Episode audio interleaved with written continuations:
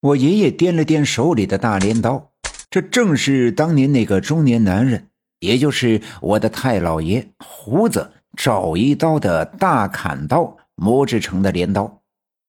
随后，从肩头卸下那捆绳子，走到阴阳树面前，借着星光挥动镰刀，从中间砍断柳树阳面的一个粗壮的枝丫，然后把绳子绕过去，打了个结。牢牢地拴在了枝丫的根部，然后从盘成一捆的绳子里找到另外一端，绑在了腰上，拉了拉绳子，树上的一头绑得牢固，腰上这一圈也很结实，绳圈继续扛在肩上，一手慢慢地做绳套，一手拎起镰刀，迈步走进了柳树沟。这是走夜路的人。遇上鬼打墙的时候常用的办法，用一根绳子拴住一棵树，另一端绑在腰上，这样便可以走出鬼打墙。所以走夜路的人身上经常带着一捆绳子。我爷爷把绳子的一端拴在了阴阳柳树阳的一面，是我奶奶教给他的方法。打算进了柳树沟后。找到我们丢失的灵魂后，可以拉着绳子走出来。我爷爷本来胆子就大，这些年跟我奶奶也接触了不少邪门的东西，便更加的天不怕地不怕。用我奶奶的话说，我爷爷是天生的阳气旺，一般的邪祟奈何不了他。再加上这柳树沟里困着他最疼爱的孙子。也就是我的一个魂魄，救孙心切，他便更加的无所畏惧。尽管初一的夜晚没有月亮，但柳树沟却比外面光亮了一些。放眼望去，十几米内的景物都能看得清楚。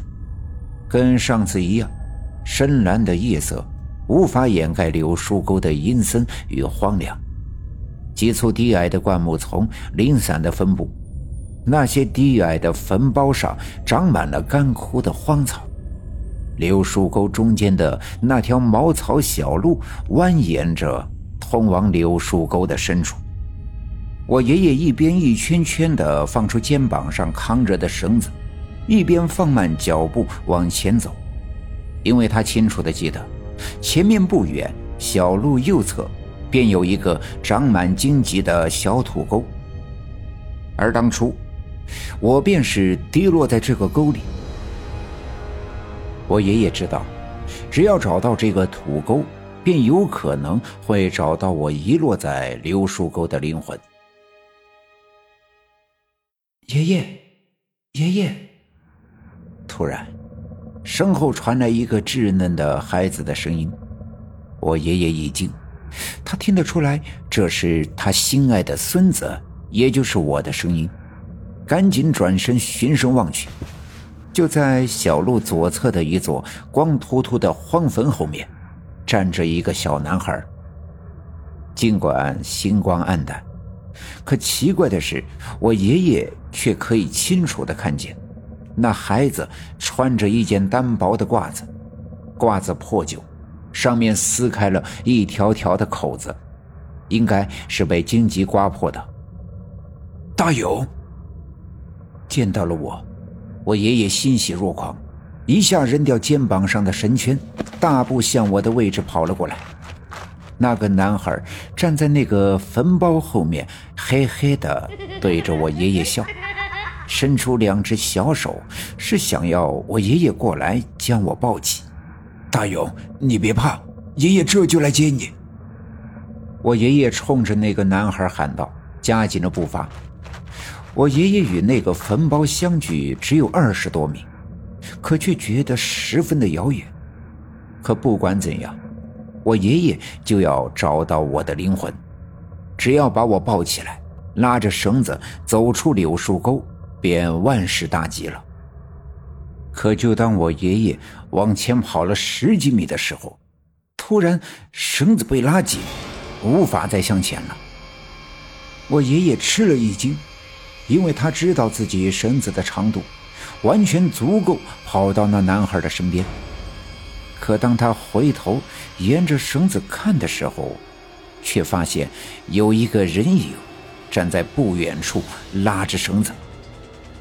那人个子不高，弯腰驼背，看样子年纪不小。他弓着腰，双臂伸直，用力的往回拽。我爷爷心里纳闷这个人影看着眼熟，却一时想不起是谁。于是大声的冲那人喊道：“你谁呀？放手！”那人并不搭话，人就用力的拉扯身子，力量很大。我爷爷不禁向后倒退了几步。我爷爷皱起眉头。心里不禁十分恼火，索性向那人的方向走去，想要将那个人赶走，免得他捣乱。可我爷爷刚往回走了两步，坟包处那个男孩却哈哈大笑，对我爷爷说道：“哎，老头，现在你看我长得像不像人啊？”呵呵。我爷爷一愣，这句话听着如此的耳熟。而且声音比刚才的尖细，仿佛换了一个人。他转回身，盯着那个男孩，可身后那个黑影仍旧继续用力地拉扯绳子，但力量却一点点的减弱。我爷爷双手抓住绳子，使劲的一扯，哗啦一声。那个黑影被我爷爷突如其来的发力拉得失去平衡，扑通一声摔倒在干枯的草丛中，没了动静。而与此同时，坟包后的那个男孩又伸着手对我爷爷喊道：“爷爷，快来抱我，我害怕。”本集已经播讲完毕。感谢您的收听，欲知后事如何，且听下回分解。